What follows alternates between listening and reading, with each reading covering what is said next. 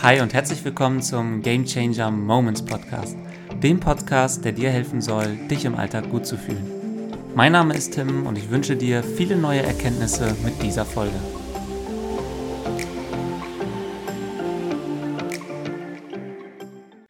Ich freue mich, dass du zu einer neuen Folge auf meinem Kanal eingeschaltet hast und ich freue mich auch endlich wieder zu dir sprechen zu können, weil das hier ist meine allererste Folge seit meiner Tansania-Reise.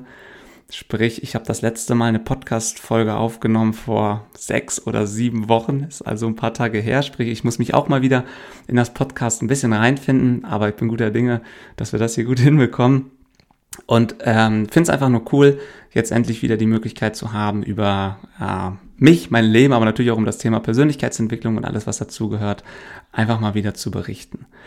Ich war ja die vergangenen vier Wochen in Tansania als Freiwilligenhelfer und habe mir jetzt gesagt, ich möchte diese Folge auch genau diesem Thema widmen Heißt also, heute spreche ich einfach nur mit dir über meine Erfahrungen, die ich als Freiwilligenhelfer in Tansania gemacht habe und will dir einfach mal so ein paar Eindrücke schildern, wie ich sie vor Ort wahrgenommen habe, was so vielleicht auch bei mir einige Aha-Momente waren, in denen ich wirklich gemerkt habe, boah, krass, äh, ist das Leben vielleicht doch ganz anders, als ich vielleicht dachte.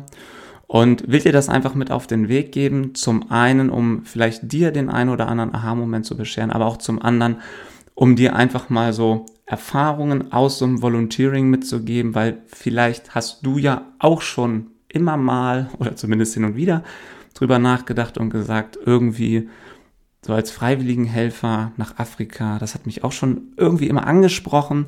Ähm, es ist einfach mal ganz cool, jemanden zu haben, der mir hier einen Erfahrungsbericht gegeben hat und den du auch jederzeit mal anschreiben kannst, ansprechen kannst. Ne? Das ist jetzt hier ein offizielles Angebot von mir an dich.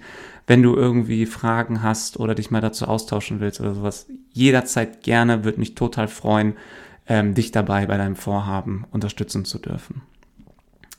Ja, ähm, das Gute ist, und das kann ich schon mal als allererste Empfehlung äh, mitgeben, falls du mal auch so einen Trip machen solltest, ich habe fleißig Tagebuch geführt, als ich da war. Also ich habe wirklich versucht, konsequent jeden Abend mal so meine Erlebnisse, vor allen Dingen aber auch so meine Gedanken und meine Gefühle niederzuschreiben. Und ich habe jetzt in Vorbereitung auf diese Folge so das allererste Mal mein Tagebuch ähm, mir durchgelesen. Und ich muss sagen, es ist schon extrem wertvoll, weil da alleine auf den ersten beiden Seiten, also die ersten Tage, die da in Tansania geschehen sind, da stand so viel Sachen drauf, die ich schon überhaupt nicht mehr auf dem Schirm hatte. Und ich habe mir die Sachen jetzt so durchgelesen. Ich habe mir hier so ein paar Punkte aufgeschrieben, damit ich so ein klein wenig Struktur habe, weil über vier Wochen so, so zu erzählen, da kann man schon mal schnell den roten Faden verlieren. Ich gebe mir beste Mühe, es nicht zu tun, kann nichts versprechen. Vielleicht wird es am Ende ein bisschen durcheinander. Ich hoffe, du verzeihst mir das. Aber ich rede einfach so ein bisschen frei Schnauze, wie auch in meinen anderen Folgen, um dir einfach äh, so original meine Erfahrungen mit hier auf den Weg zu geben. Genau. Wie kam ich jetzt eigentlich überhaupt dazu, nach Tansania zu reisen, also als Freiwilligenhelfer? Ich, da spielen tatsächlich ganz, ganz viele Faktoren eine Rolle. Der erste Faktor, äh, weswegen ich das gemacht habe, war, ähm, mir ist so letztes Jahr richtig bewusst geworden, dass ähm, wenn ich einen Urlaub plane oder ja doch, wenn ich einen Urlaub äh, irgendwo verbringe, dann ist das ja Freizeit. Und mir ist richtig klar geworden, Freizeit bedeutet halt nicht, dass ich auf der faulen Haut liege und äh, dass ich irgendwie meine Zeit am Strand verbringe, sondern Freizeit heißt für mich, dass ich meine Zeit so verbringen kann, wie ich es gerne möchte. Und ich verbringe meine Zeit am liebsten so, dass ich mich total gerne daran zurückerinnere. Und dabei ist mir so richtig bewusst geworden, dass ich überhaupt nicht so dieser Strandurlaubstyp bin, ähm, der sieben Tage sich an den Strand liegt. Also das ist vielleicht mal ein oder zwei Tage cool, wenn man auch so ein Buch lesen möchte oder sowas, aber nach zwei Tagen wird mir halt extrem langweilig. Also ich merke dann, dass sich so eine Energielosigkeit in mir breit macht und ich irgendwie überhaupt äh, gar keinen Plan mehr habe, was ich eigentlich so richtig machen will den Tag über, sondern ich brauche schon so Erlebnisse, Abenteuer, die mich wirklich so antreiben zu meinen, aber vor allen Dingen aber auch hinterher mir das Gefühl geben, so, alter, geil, dass du das gemacht hast. Und genauso habe ich auch angefangen, für dieses Jahr äh, einen Urlaub zu planen. Ich habe mir überlegt, was wäre denn mal ein Urlaub? Wie würdest du denn mal deine Freizeit verbringen, an den du dich lange, vielleicht ja sogar dein ganzes Leben lang zurückerinnern würdest? Und witzigerweise habe ich Anfang des Jahres, als ich die Ausbildung zum Big Five for Life Coach angefangen habe, äh, ein altes Dokument von mir wiedergefunden. Und zwar meine allererste Big Five for Life Liste, nachdem ich das Buch zum allerersten Mal gelesen habe. Die musste von ungefähr ähm, Ende 2018 sein. Und auf dieser Big Five for Life Liste stand ein Punkt drauf und da stand als Freiwilligenhelfer mit Kindern in Afrika arbeiten. Und als ich das gelesen habe Anfang des Jahres, ist mir das so wieder richtig in Erinnerung gekommen, dass das irgendwie was ist, was ich schon immer mal machen wollte, weil es sich aus irgendeinem Grund einfach total richtig anfühlt, diese Erfahrung zu machen. Und ich habe mir gesagt, warum, ich bin jetzt 30 Jahre alt, warum hast du das bisher eigentlich noch nie gemacht? Das war schon immer mal ein Traum von dir, aber wieso setzt du den nicht einfach mal um und habe mir dann fest vorgenommen, dieses Jahr ist es soweit, ich werde als Freiwilligenhelfer nach Afrika gehen. Und habe dann angefangen zu recherchieren. Eigentlich hatte ich dann so eher so Bock, äh, irgendwie was mit Tieren zu machen, weil ich auch äh, viel Inhalte von, von Michi Schreiber konsumiert habe, die ich dir äh, unten nochmal verlinke, also das Podcast-Interview, das ich mit ihr hatte, Tierschützerin, auch Freiwilligenhelferin. Habe dann aber relativ schnell gemerkt, okay, ich habe vier Wochen Urlaub. In diesen vier Wochen äh, werde ich keine große Hilfe für irgendjemanden vor Ort sein, weil ich keine Expertise mit Tieren habe oder sowas. Ähm, und habe dann gesagt, okay, das ist vielleicht eher cool für mich, aber es soll ja auch ein Benefit für das Land sein, für die Menschen vor Ort, dort, wo ich hinreise. Und habe dann gesehen bei meiner Recherche, ey, du kannst auch als Sporttrainer hinfahren. Und habe dann gesehen, es gibt sogar Akademien, Projekte, die Fußballcoaches suchen. Und da ich 21 Jahre lang Fußball gespielt habe, ich war eine Zeit lang in meinem ehemaligen Verein auch mit dem Vorstand, war als Trainer tätig, Kapitän und so weiter, habe ich gesagt, das ist geil, weil das kostet mich gar keine, ähm, gar keine Willenskraft, äh, Fußball zu spielen, weil das macht mir Freude, das macht mir Spaß, ich habe so viel Erfahrung, das kann ich sofort umsetzen, da bin ich eine Hilfe. Ich gehe als Fußballtrainer für Kinder nach Afrika. Und so habe ich dann auch Tansania gefunden. Ich wusste ehrlich gesagt erst gar nicht, wo Tansania liegt ähm, und habe mich dann damit beschäftigt und habe dann gesagt, komm, ich mache das, vor allen Dingen auch, weil es eine coole Organisation vor Ort war, die von einer Deutschen gegründet wurde, die halt in diese Projekte vor Ort dann vermittelt. Und dadurch war die Kommunikation auch super leicht, weil ich halt im Vorfeld mit ihr telefoniert habe. Sie hat mir alles erklärt, wie läuft das Ganze ab, was muss ich wissen, was muss ich vorbereiten und so weiter. Und das war halt wirklich super und hat mir nochmal viel, viel Ängste genommen. Ja, und so kam dann am Ende des Tages die Entscheidung zustande, ich mache das, ich buche jetzt hier die Flüge, ich werde für vier Wochen als Fußballcoach nach Tansania gehen und Kinder trainieren. Und lange Zeit wirkte das halt noch so unwirklich, weil ich das so sieben oder acht Monate im Voraus äh, gebucht hatte für Anfang September. Und umso näher der Tag kam, umso aufgeregter wurde ich. Also das habe ich schon extrem gemerkt ähm, dass ich hier zu Hause auch ein bisschen nervös geworden bin, ähm, einfach nur, weil ich keinerlei Erfahrungen in diesem Land hatte, keinerlei Erfahrungen im Volunteering und ich noch nie alleine gereist bin. Und ich wollte unbedingt alleine reisen, weil ich sehen wollte, was macht das mit mir? Was macht es mit mir, wenn ich viele Situationen habe, die ich hier in Deutschland im Alltag überhaupt nicht habe, wo ich nur mit mir und meinen Gedanken komplett alleine bin? Was macht das mit mir? Weil hier in Deutschland empfinde ich es eher so, dass du die ganze Zeit von Informationen vollgeballert wirst. Du hörst einen Podcast, du hörst Musik, du bist bei YouTube, du bist bei Social Media, du triffst dich mit irgendjemandem. Aber so richtig dich hinsetzen und mal gucken, ey, was für Gedanken kommen eigentlich hoch, wenn ich mal 10, 15 Minuten nichts mache? Das, das, das hat man viel zu selten. Und genau das wollte ich. Und ich wollte auch sehen, wie ist es, wenn ich mich auf mich selbst verlassen muss, also auf mich selbst angewiesen bin. Und äh, von daher war ich halt entsprechend aufgeregt, weil es das allererste Mal für mich war, so eine Reise von diesem Ausmaß. Ich bin natürlich auch schon mal äh, alleine gereist, also beruflich. Ich war dieses Jahr alleine in Madrid.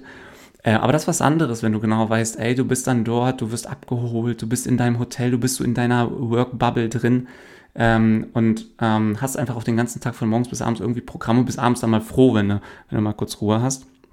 Und deswegen habe ich gesagt, ich will diese Herausforderung für mich selber einfach. Und am 9.9. war es dann soweit. Der Flieger ging von Hannover Richtung Kilimanjaro. Und äh, ich war total voller Vorfreude. Und ich wollte unbedingt ein Abenteuer haben und das Leben hat mir zugehört und hat mir gesagt, Tim, ich gebe dir mal das maximale Abenteuer, was ich dir liefern kann. Und natürlich hatte mein Flug, also ich bin von, Frank äh, von Hannover nach Frankfurt, Frankfurt, Zürich, Zürich, Kilimanjaro geflogen. Und natürlich hatte mein Flug in Frankfurt Verspätung. Sodass ich meinen Anschlussflug von Zürich nach Kilimanjaro verpasst habe um wirklich knapp 10, 15 Minuten.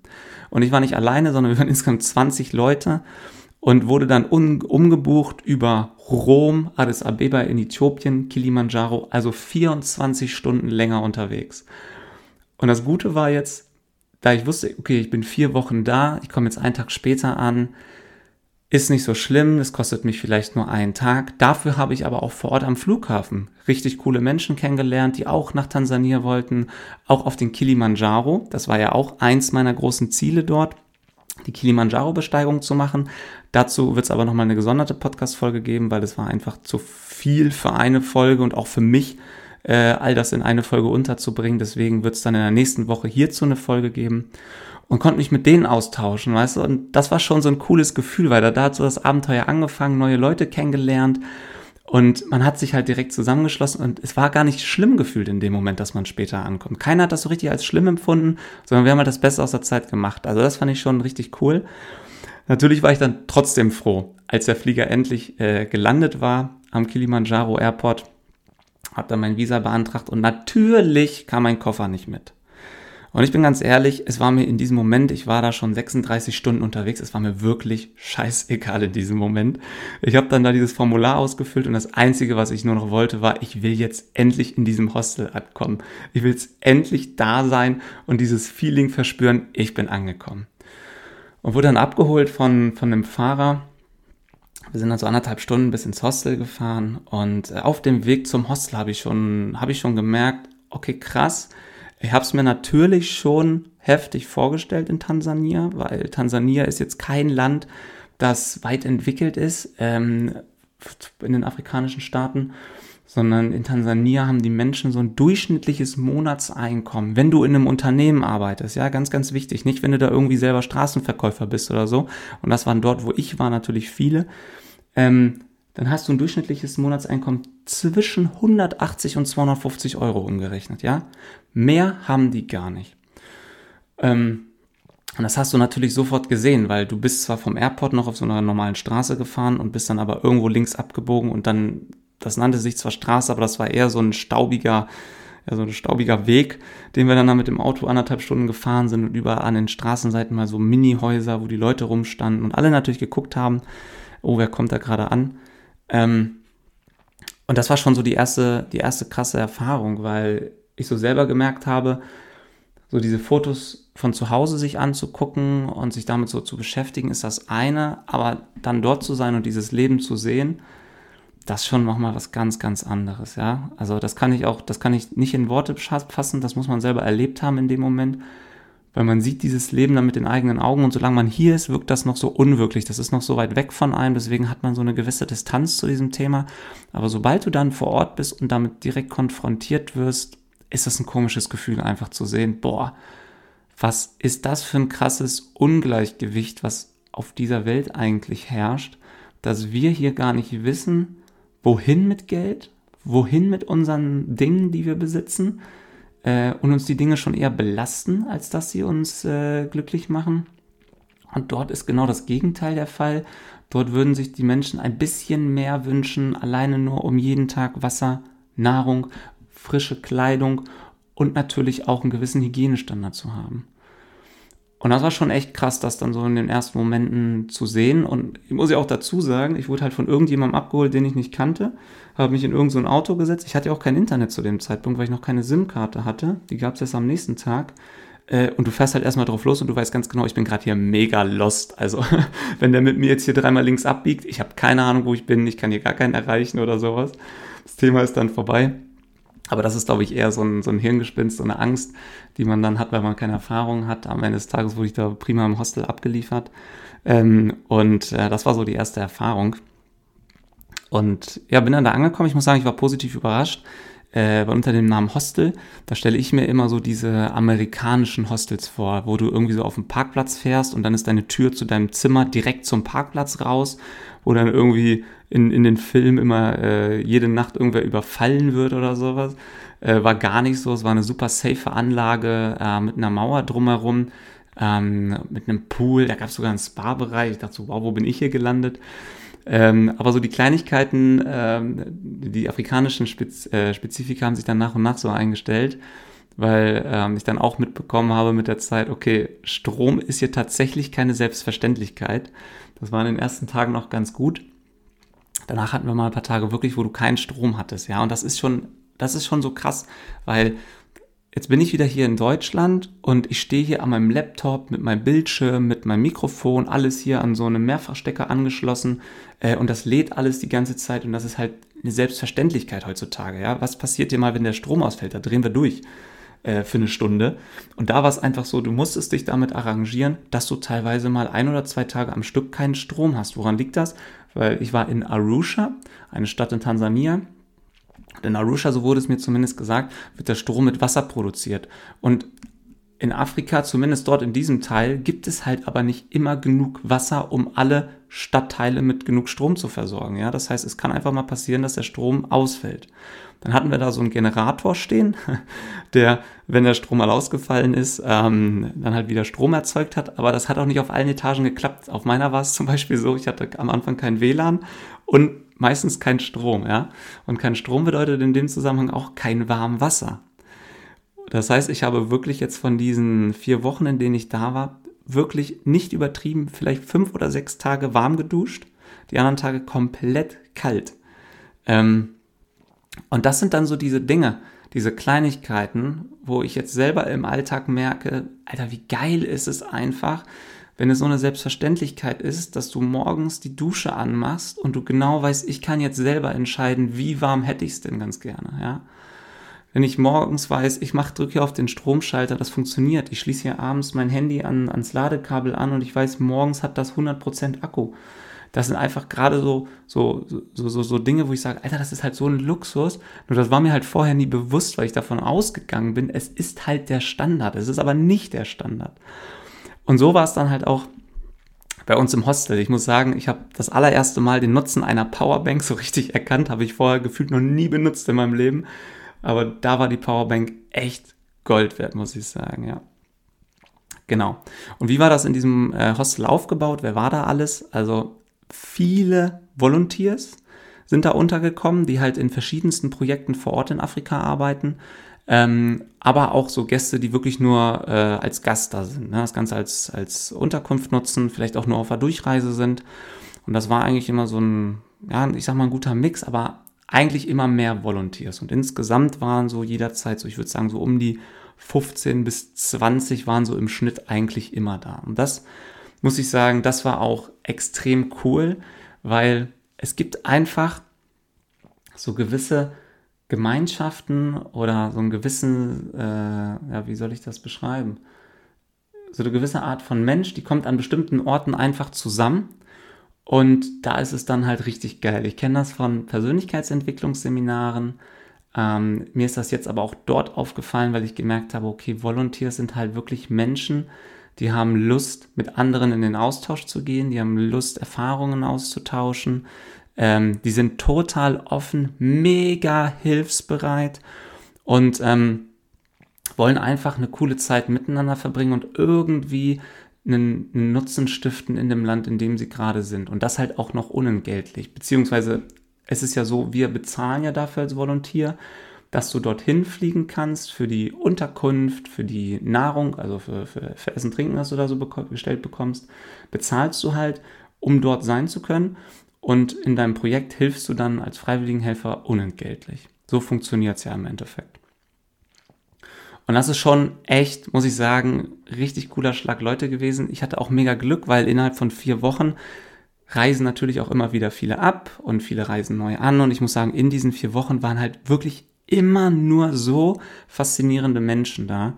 Also ich habe es so genossen, mich da jeden Morgen beim Frühstück oder beim Mittagessen oder beim Armbrot oder nach dem Abendbrot. Wir hatten auch so eine, Roof, so ein Rooftop unterm afrikanischen Sternenhimmel, mich da einfach mit den Menschen zu unterhalten und auszutauschen. Und teilweise saßen wir da wirklich bis ein Uhr nachts und haben uns einfach nur über das Leben unterhalten, über die Erfahrungen, die wir bisher gemacht haben und äh, was so, was so unsere, ja, vielleicht auch mal Ziele für die Zukunft sind. Aber vor allen Dingen hast du gemerkt, es war nirgendswo nirgendwo so dieser Drang, andere jetzt gerade von mir und meinen Dingen überzeugen zu wollen, sondern es war immer so ein Eye-Level da, äh, so eine Unterhaltung auf dem, auf dem Augenlevel. Ähm, und du hast dich einfach nur ausgetauscht und für den anderen interessiert, weil es einfach spannend war zu sehen, ey, wie war eigentlich dein Weg? Was hast du bisher für Erfahrungen gemacht? Wie kann ich dadurch meine Welt, meine Realität, meinen Blick auf die Welt nochmal ein Stück weit erweitern? Und ich muss sagen, das habe ich so sehr genossen, diese Unterhaltungen und auch nicht auf die Uhr zu gucken. Nicht dieses, ah ja, jetzt können wir uns mal unterhalten, aber in einer halben Stunde habe ich auch schon wieder einen Termin und da muss ich aber auch pünktlich sein, sondern wirklich dieses, du hast angefangen, dich zu unterhalten und du wusstest gar nicht, wohin geht jetzt die Unterhaltung, bis wann wollen wir uns unterhalten. Das war alles noch nicht fix, sondern du bist einfach in so einen Flow gekommen und hast dich da so mitgehen lassen. Und das ist ja auch etwas, was in Afrika ähm, ganz, ganz stark vertreten ist und auch gerade in Tansania, da gilt dieses Motto Hakuna Matata, also mach dir keine Sorgen und ich kann dir versprechen, das leben die dazu 100 Prozent. Ähm, weil die machen sich dort, die Menschen fort, die machen sich dort wirklich wenig Sorgen um die Zukunft und auch wenig Gedanken um die Vergangenheit. Das kann man jetzt ähm, bewerten, wie man möchte im allerersten Moment ich habe gemerkt, dass ich am Anfang so mit meiner deutschen, mit meinem deutschen Planungswahn dahin gekommen bin. Vor allen Dingen so, als es darum ging, äh, die Kilimanjaro-Tour zu, zu planen. Ähm, das wollte ich eigentlich im Vorfeld planen. Und meine Ansprechpartnerin hat mir immer gesagt, Tim, das machen wir hier schön entspannt, wenn du da bist. Hakuna Matata. Und ich dachte immer so, was? Das muss ich doch schon vorher wissen. Aber nee, kein, mach dir keine Sorgen. Und ich habe ich hab selber in dieser Zeit auch so krass gemerkt, dass die Sorgen, die ich mir hier so im Alltag mache, über diese ganzen Dinge, die man so bewegt, ähm, dass ich all diese Sorgen selbst produziere. Also das ist alles selbstgemachte Sorgen. Ja, das sind keine Gegebenheiten. Das Leben ist irgendwie so voll mit Sorgen und voll mit Problemen und mit schwierigen Dingen, sondern ich mache mir das alles selber. Das passiert alles in meinem Kopf. Und diese Sorglosigkeit, die man dort von den Einwohnern, von den Locals und von, von, von all denen aus dem Hostel und so mitbekommen hat, die hat sich so schnell auf einen übertragen und das war so ein tolles Gefühl.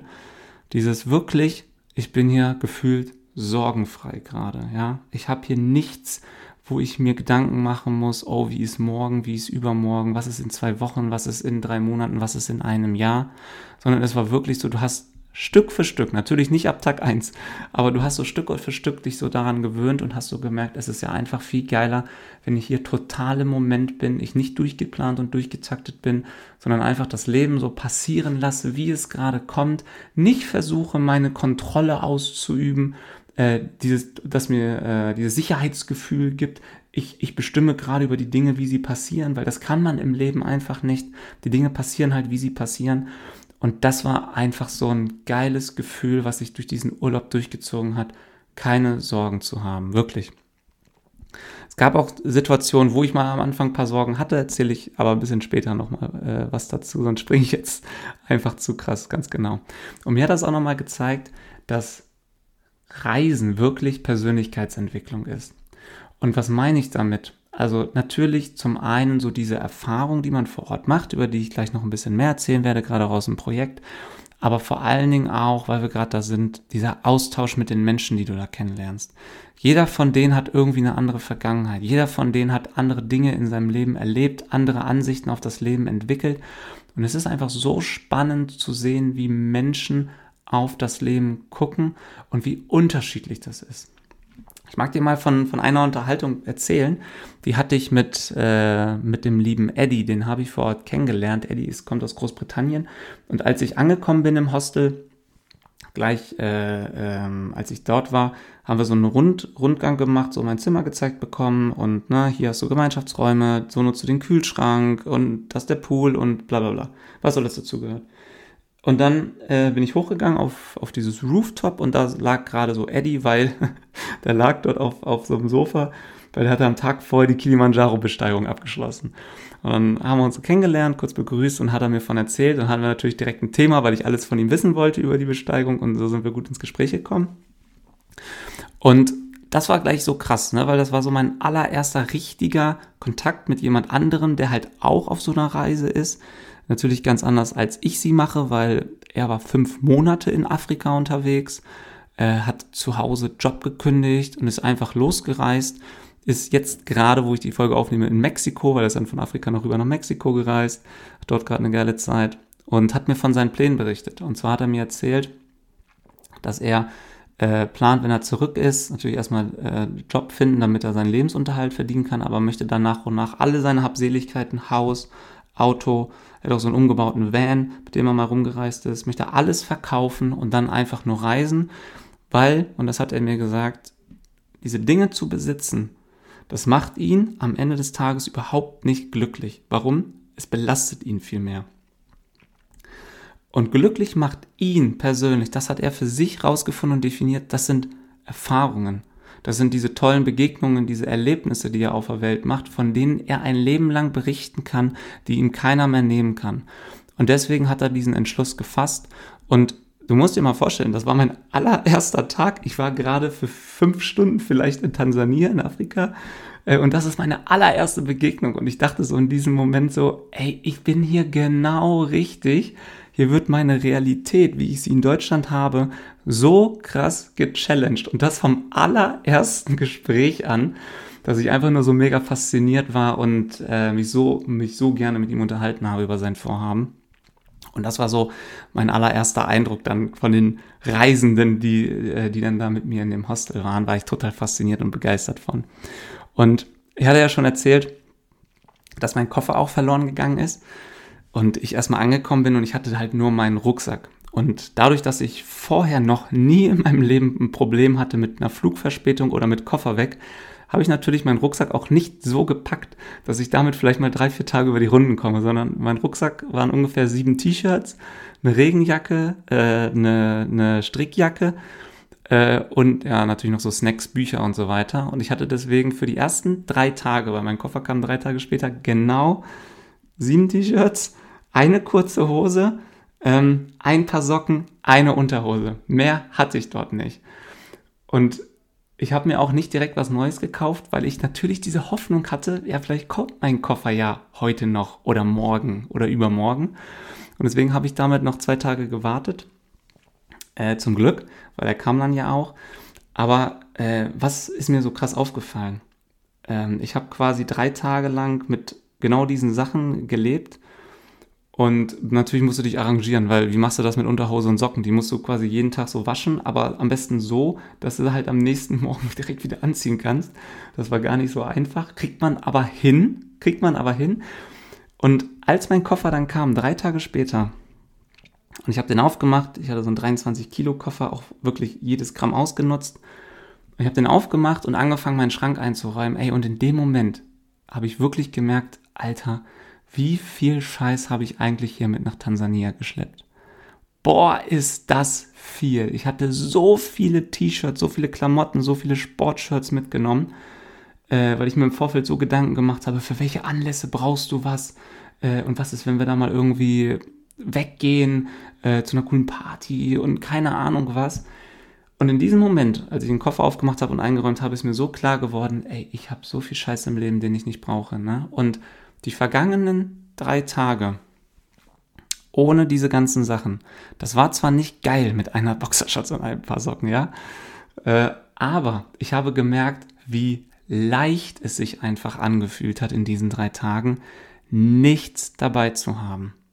Ich habe es einfach so krass gemerkt, weil du bist nicht morgens an den Kleiderschrank gegangen und hast dann erstmal diesen Overload gehabt, so was ziehe ich jetzt an, was passt zu was, äh, mit welcher Kleidung kann ich vielleicht die anderen am meisten beeindrucken, gerade so, wenn ich hier neu bin, erster Eindruck, bla bla. Sondern du hast halt das angezogen, was da war, ja. Ich habe die kurze Hose angezogen, weil 35 Grad, da laufe ich halt in kurzer Hose rum. Äh, das T äh, eins von den T-Shirts, die ich hatte, da hatte ich noch ein bisschen Auswahl, die Unterhose, das paar Socken und der Rest war mir egal. Und es wusste ja auch jeder, hat sich ja schnell rumgesprochen, dass mein Koffer nicht da ist. Und es hat auch keinen gejuckt, wie ich da rumgelaufen bin, weißt du? Das fand ich auch so bemerkenswert. Also du konntest da wirklich wie der letzte Schluffi rumlaufen und die Leute haben sich nur für dich und für deine Person interessiert, wenn du dich mit ihnen unterhalten hast. Es hat da keinen gejuckt. Wirklich, es war völlig egal. Und ich habe da für mich nochmal festgestellt, dass ich äh, einfach viel zu viele Dinge besitze und das Gefühl habe, dadurch, dass ich viel besitze, bin ich im Kopf auch nicht mehr so frei, weil diese Dinge meine Gedanken so stark in Anspruch nehmen. Allein dieses Thema, was ziehe ich denn morgens an? Und ich habe das so krass gemerkt. Ich will eigentlich am Ende erst erzählen, wie es mir jetzt so ging, nachdem ich wiedergekommen bin, aber ich möchte das jetzt kurz einschieben. Und zwar, ich habe so krass gemerkt, als ich wieder hierher gekommen bin, und du gehst so durch die Wohnung durch und du siehst überall all deine Dinge, all deine Themen, die du so im Alltag bewegst, wie viele To-Dos dir wieder durch den Kopf gehen die ganze Zeit. Das willst du noch machen, das wolltest du noch schaffen, ach, hier willst du noch mal ran und das musst du noch mal machen. Und was war denn hiermit eigentlich? Und ach, da sind Briefe gekommen. Äh, und ich habe einfach gemerkt, wie, wie krass dieser, dieser Mental Load hier eigentlich ist, den man so täglich hat. Und wie wenig ich den dort hatte. Also was das für einen krassen Unterschied gemacht hat und wieso es mir dann so viel einfacher gefallen ist, auch viel mehr im Moment zu sein. Weil bei diesem Mental Load merke ich immer wieder, es sind gar nicht die To-Dos, die mich stressen. Also das sind alles Dinge, wo ich genau weiß, die kriege ich auf jeden Fall hin. Sondern es ist eher immer so dieses, ich muss noch dran denken und was mache ich als erstes und was mache ich als zweites.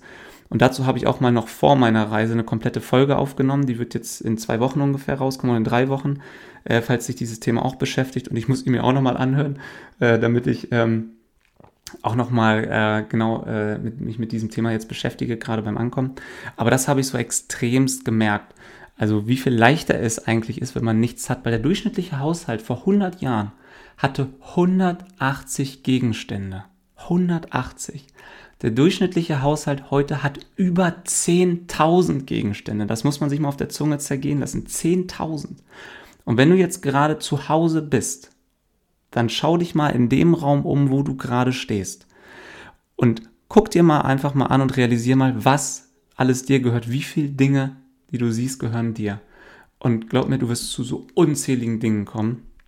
Und ich glaube, dass, wenn du gar nichts besitzt, ich glaube, dann macht dich Besitz bis zu einem gewissen Grad frei, aber ich bin der festen Überzeugung, dass wenn du diesen Grad übersteigst, dich deine Dinge irgendwann besitzen, weil man auch Angst bekommt, diese Dinge wieder zu verlieren. Und ich merke gerade, das driftet schon fast in eine eigene Podcast-Folge ab. Deswegen, wir kommen mal zurück auf Tansania, aber ich werde das Thema auf jeden Fall nochmal ein paar Folgen aufgreifen, weil ich es auch so total spannend finde äh, was das mit einem macht und auch so dieses Sicherheitsbedürfnis, dass man entwickelt, Dinge nicht mehr verlieren zu wollen, wenn man sie einmal hat, Status nicht verlieren zu wollen. Das ist so super interessant, ne, weil ich sehe das immer im Job. Also, wenn du, wenn du, wenn du, wenn du einen Karrieresprung machst im Job, ja, und du verdienst auf einmal mehr Gehalt, dann ist es in der Regel doch so, dass man Gas gibt und die nächste Stufe erreichen möchte. Warum? Weil man Angst davor hat, diesen Status, den man sich jetzt erarbeitet hat, wieder zu verlieren, weil man nicht von diesem Standard, den man sich nach und nach angeeignet hat, der einfach auf diesem Gehalt beruht, dass man den wieder verliert und davon runterkommen muss. Und das ist so krass. Also das ist mir da auch nochmal richtig klar geworden, aber äh, da, da, da werde ich nochmal eine Folge zu machen, auf jeden Fall. Und äh, widme mich mal nur diesem Thema Sicherheitsgefühl und, und die Angst vor, vor Verlust eigentlich. So, Zurück, Tansania, genau. Ich also diese, äh, ähm, diesen Moment gehabt, diesen Aha-Moment von wegen, Alter, ich besitze zu viele Dinge und ich habe mir fest vorgenommen, dann meinen Kleiderschrank, das allererste, was ich mache, wenn ich zu Hause bin, Kleiderschrank auszusortieren. Ich habe viel zu viel Kram darum liegen, den ich einfach nicht trage.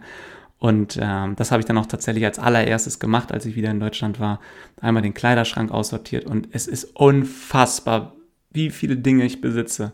Also ich habe dann einfach angefangen, ähm, mal zu zählen, was ich alles aussortiert habe. Und es waren irgendwie 32 T-Shirts, 13 Sportshirts, 9 Hosen, 6 Paar Schuhe, 4 Jacketts, 5 Hemden und so weiter und so fort. Also ich war wirklich geschockt, als ich gesehen habe, wie viel ich aussortiert habe.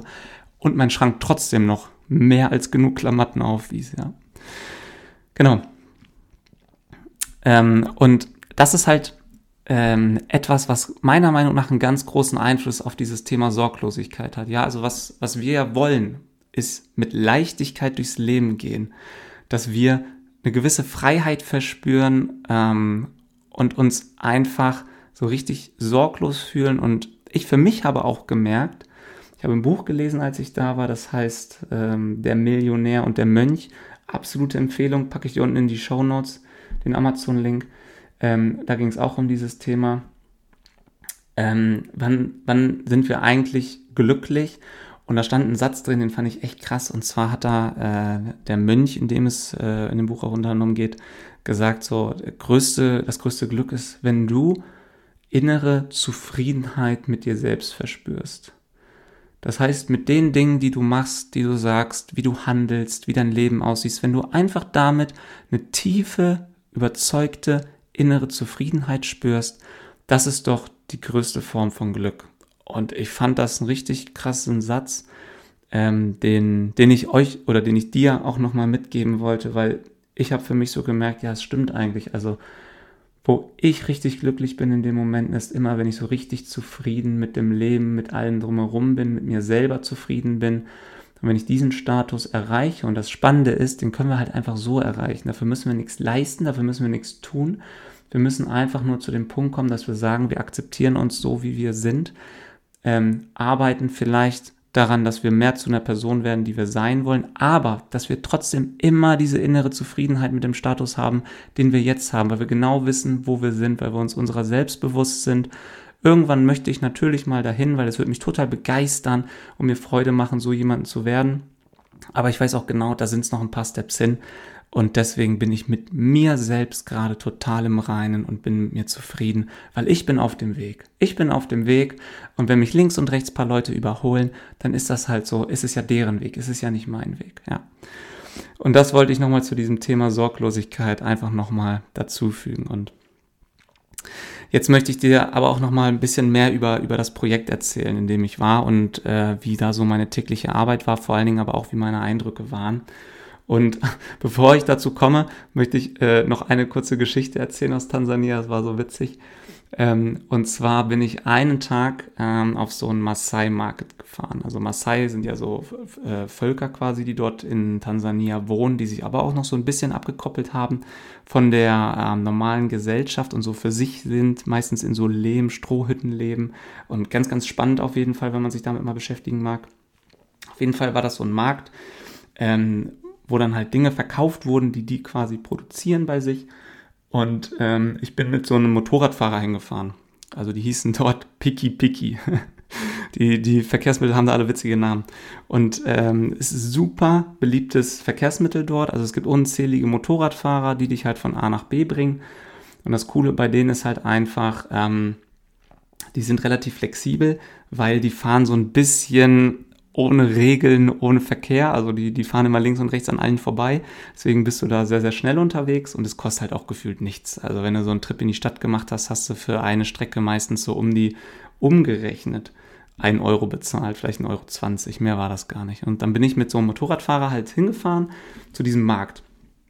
Und dann hatte ich mit ihm einen Preis ausgemacht, hin und zurück. Ich glaube, wir haben über 2,50 Euro gesprochen, dass er nichts ist.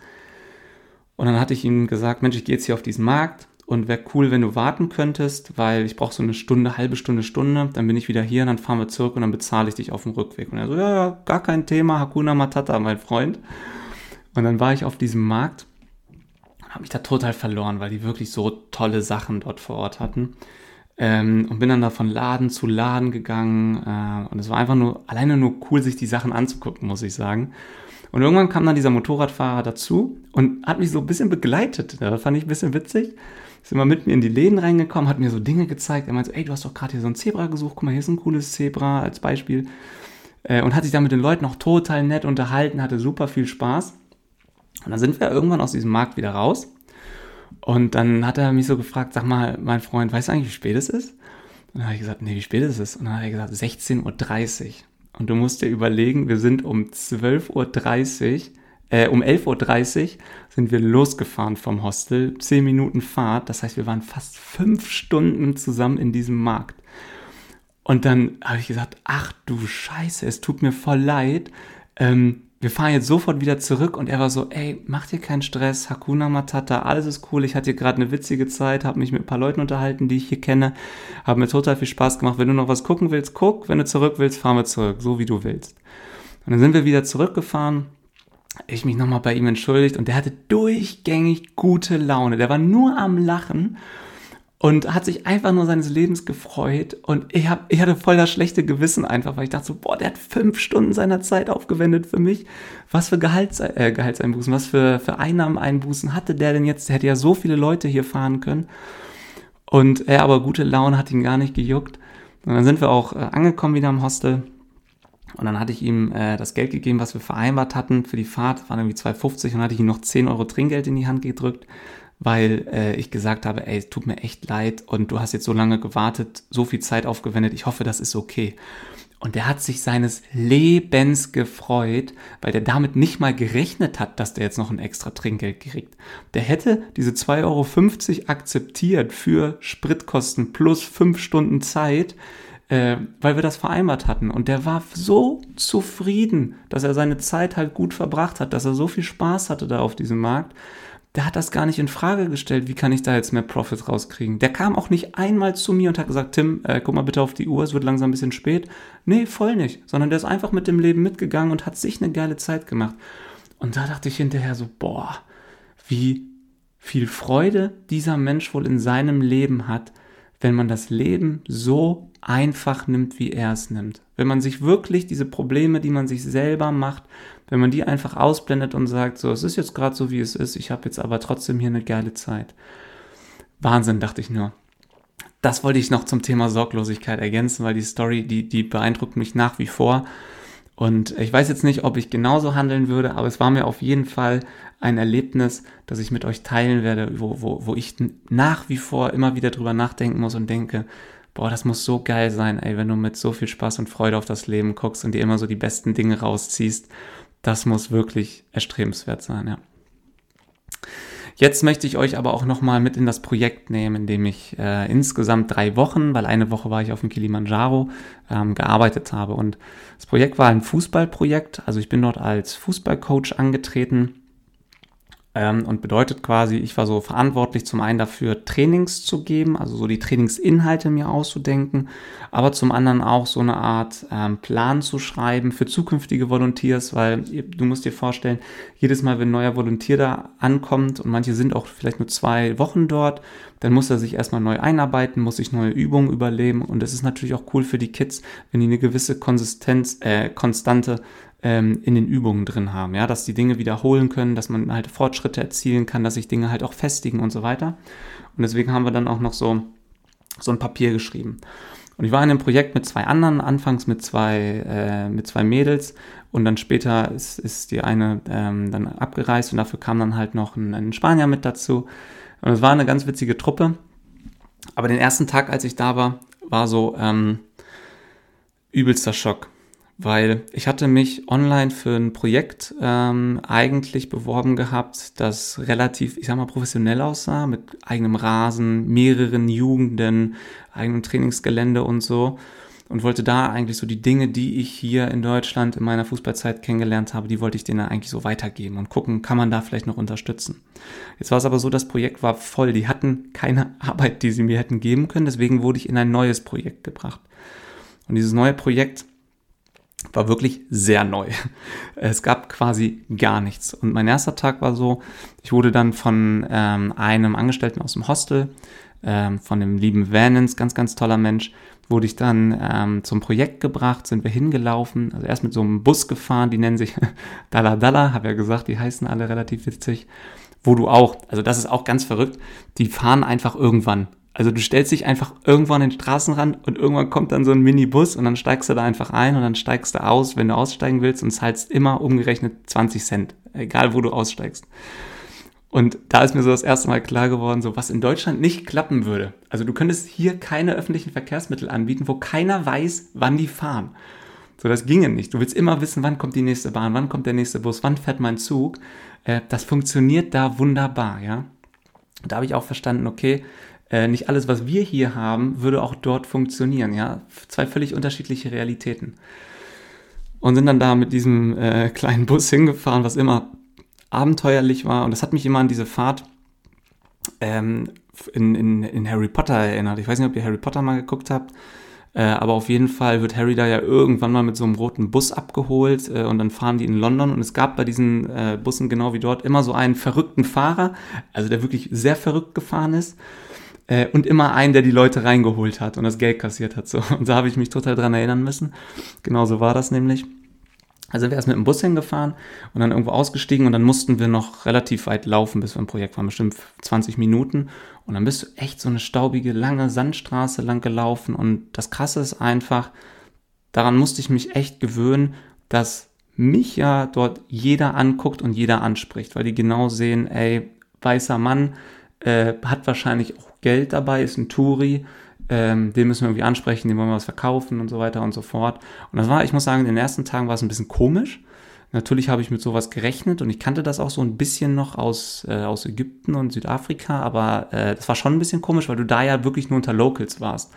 So in, in Ägypten und Südafrika, als ich da war, da war man ja eher so mit Touris unterwegs, ja. Da warst du so in deiner Bubble, da ja gar nicht. Und dann haben die mich immer alle äh, Mzungu gerufen, das heißt so viel wie für mich weißer Mann äh, was aber gar nicht böse gemeint ist, sondern das ist halt einfach für die so, so umgangssprachlich. Und äh, damit kommt man dann halt irgendwann klar, so am Anfang so ein bisschen komisch, aber irgendwann nimmt man das dann einfach mit Humor und man merkt ja auch irgendwann, wie nett die Leute vor Ort sind, ja. Also, dass einem da keiner was Böses will, was man ja irgendwie im Vorfeld manchmal befürchtet, sondern wie nett die Leute sind und wie viele sich einfach auch mal mit dir nur unterhalten wollen. Also, das, das habe ich wirklich mit der Zeit gelernt und dass man selber, wenn man da mal den Kopf ausmacht und wirklich ankommt und dann eine tolle Zeit haben will, wie viel Spaß man dann da auch auf so einer Straße, auch in so einem spontanen Gespräch einfach mal haben kann. Ja, also das ist wirklich ganz, ganz cool.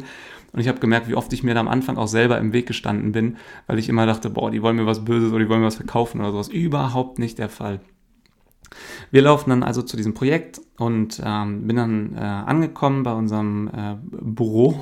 Das war so ein Mini-Häuschen äh, und habe dort dann den Projektleiter Ayub kennengelernt, der auch gleichzeitig so der Football-Coach dort ist. Und ähm, super netter Typ, haben uns gleich richtig gut verstanden. Und der hat mich dann zum Platz gebracht, ja. Und das war so mein allererster krasser Schock in dem Moment, weil ähm, wir sind dann zu diesem Platz gegangen und sind dann vorher noch durch so ein Wohngebiet und in diesem Wohngebiet hast du schon überall so Kinder gesehen, die rumgelaufen sind. Ähm, alles war voll staubig, sandig. Du hast halt diese Häuser gesehen, die eigentlich nur so eine, so eine Lehmhütte waren. Teilweise war die Tür einfach nur ein Vorhang, das heißt, jeder hätte jederzeit da reingehen können. Äh, dann hatten die teilweise auch gar kein Fundament im Haus, sondern wirklich auf diesem staubigen Boden dann äh, ihren Tischstühle äh, stehen gehabt. Alles dreckig, alles vollgemüllt die Kinder teilweise, die dir da über den Weg gelaufen sind, kleine Kinder, ähm, die, die Zähne ganz schrecklich, also wirklich braune Zähne in alle Himmelsrichtungen und sowas. Ähm, und du hast, also ich, ich habe das so gesehen und ich dachte so im allerersten Moment, also erstmal wusste ich überhaupt nicht, wie ich das einordnen muss. Aber so nach einer Zeit dachte ich mir so, ey, wie, wie, wie krass. Also da war so ein kleiner Junge, mit dem ich dann später auch so ein bisschen Ball gespielt habe. Der war vielleicht anderthalb oder so, super niedlich, weil der einem immer zugewunken hat sich mal gefreut hat, wenn man gekommen ist. Ähm, und ich dachte mir, wie unfair ist das eigentlich, dass, dass du jetzt in diesen Bedingungen hier aufwachsen musst, während wir hier in Europa oder in Deutschland speziell denn wir gar nicht wissen, wohin mit all unseren Dingen, während uns die ganzen Dinge, unser ganzes Geld eher belastet, äh, als dass es uns noch einen Mehrwert darstellt. Äh, und du wächst hier unter solchen Bedingungen auf und dabei bräuchte es gar nicht so viel, ähm, dass du halt einfach einen ganz anderen Standard hier kennenlernen würdest. Und ich, ich habe mich halt einfach gefragt, ey, wie kann, wie kann es so ein Ungleichgewicht auf der Welt geben. Ne? Also wie es dazu gekommen ist, ja, ist historisch bedingt. Eine Kolonialzeit, Ausbeutung der Länder vor Ort und so weiter und so fort. Das, das hat natürlich zurückgeworfen und man sieht halt auch, was das dann halt für einen exponentiellen ähm, äh, was für einen exponentiellen Verlauf das Ganze vernimmt, wenn man das dann über so viele Jahrhunderte Jahre weiterspinnt. Aber trotzdem dachte ich mir so, wie, wie, wie krass dieses Ungleichgewicht ist. Und ich habe mir so überlegt, ey, es, es gäbe eigentlich nur Gewinner, wenn wir von all den Dingen, die wir hier besitzen, was abgeben würden und wenn die einfach nur ein bisschen mehr hätten, dass sie halt einen gewissen Standard hätten, dass sie einfach Wasser, Essen, saubere, vernünftige Kleidung und ähm, regelmäßigen Zugang zu irgendwelchen Hygieneartikeln oder zu ähm, ganz normalen Waschräumen hätten, ey, das würde für die so einen Impact in diesen Ländern bedeuten. Auch gerade wenn mal Krankheiten ausbrechen oder sowas, ähm, dass halt sich nicht jeder sofort ansteckt. Das ist so krass, ne? Und ich dachte mir, es hätte nur Gewinner, wenn man das so machen würde. Wir hätten weniger Belastung, die hätten einfach wieder ein bisschen mehr Lebensqualität und es gäbe einfach nur Gewinner.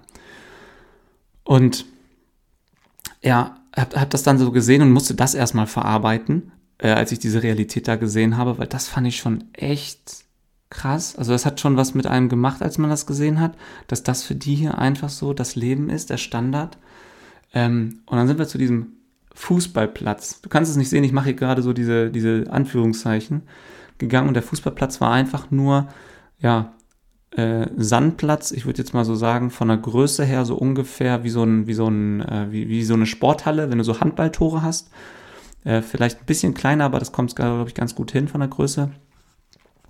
Äh, einfach nur Sand, Staub. Die Tore waren quasi zwei große Steine, die da abgesteckt waren. Es gab genau einen Ball, als ich da angefangen habe. Ähm, und äh, die Kinder haben in Jeans, Pullover, Crocs oder Flipflops gespielt oder Badelatschen vielmehr. Äh, und das war's. Und ich stand da so und ich dachte so, was? Und wir sollen jetzt hier Training machen? Also wie, wie, wie stellt ihr euch das vor? Was sollen wir mit den Kids denn jetzt hier machen?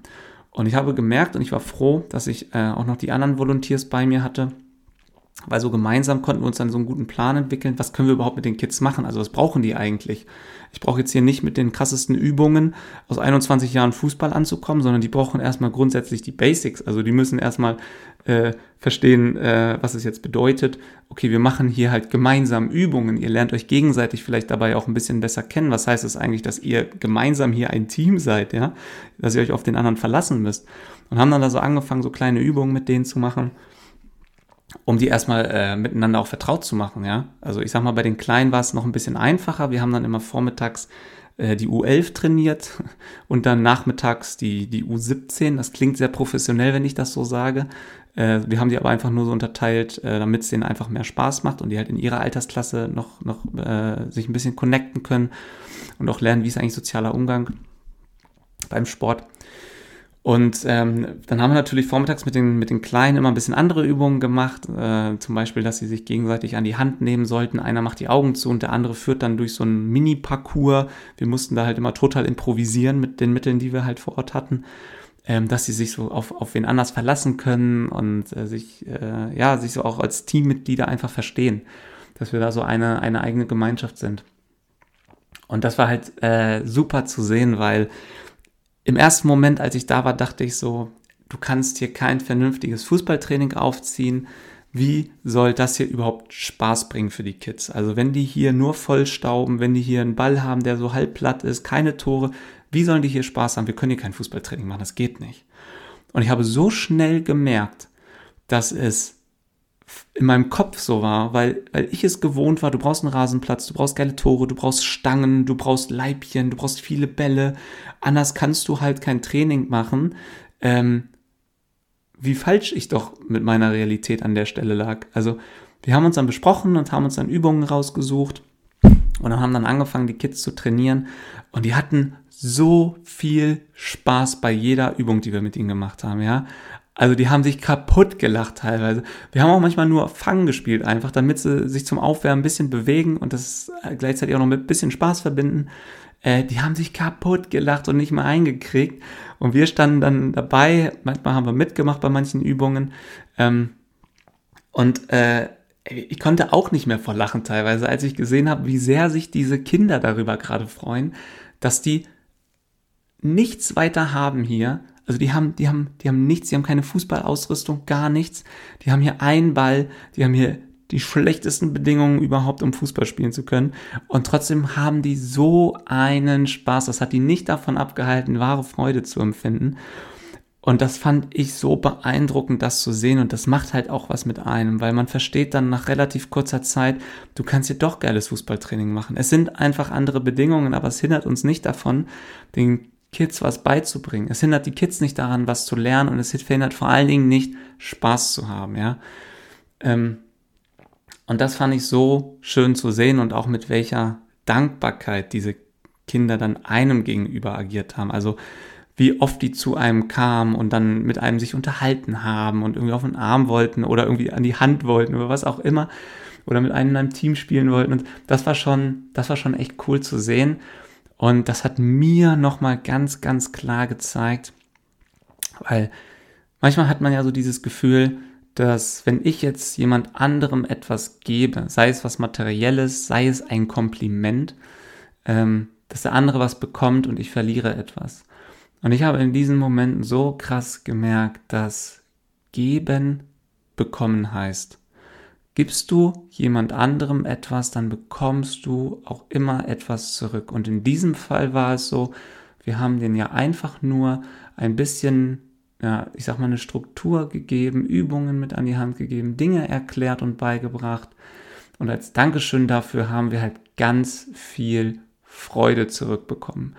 Und selbst wenn die Kids uns das nicht gesagt hätten und nicht Danke gesagt hätten und gesagt hätten, ey, das war cool und das hat Spaß gemacht oder so, selbst alleine das zu sehen, wie die sich da freuen, wie die da äh, am Rumdrucksen waren, alleine das hat in mir so viel Freude ausgelöst, hat mich so oft zum Lachen gebracht und zum Lächeln, dass ich dachte, ey, das ist so einfach und ge geben heißt einfach wirklich bekommen. In dem Moment, wo du loslässt und sagst, ich bin bereit, einer anderen Person etwas zu geben, bekommst du so viel mehr zurück, als du gegeben hast. Natürlich sollten wir nie geben, um etwas zurückzubekommen, ja, nie diese Erwartungshaltung haben, aber allein diese Freude zu empfinden, wenn du jemand anderem ein ehrlich gemeintes Kompliment machst, ja, das ist, das ist manchmal so einfach, das kostet uns 30 Sekunden äh, und du, du machst damit den Tag des anderen einfach zu so einem geilen Tag. Es kostet uns nichts, außer dass wir unser Ego zurückstellen und am Ende bekommst du so viel mehr dadurch zurück, weil du genau weißt, ey, diese Person freut sich gerade des Todes darüber, dass ich hier äh, ihr etwas gegeben habe, sei es was Materielles, sei es ein Kompliment oder wie wir da bei den Kids, denen das Training äh, gegeben haben, die Übung gezeigt haben. Boah.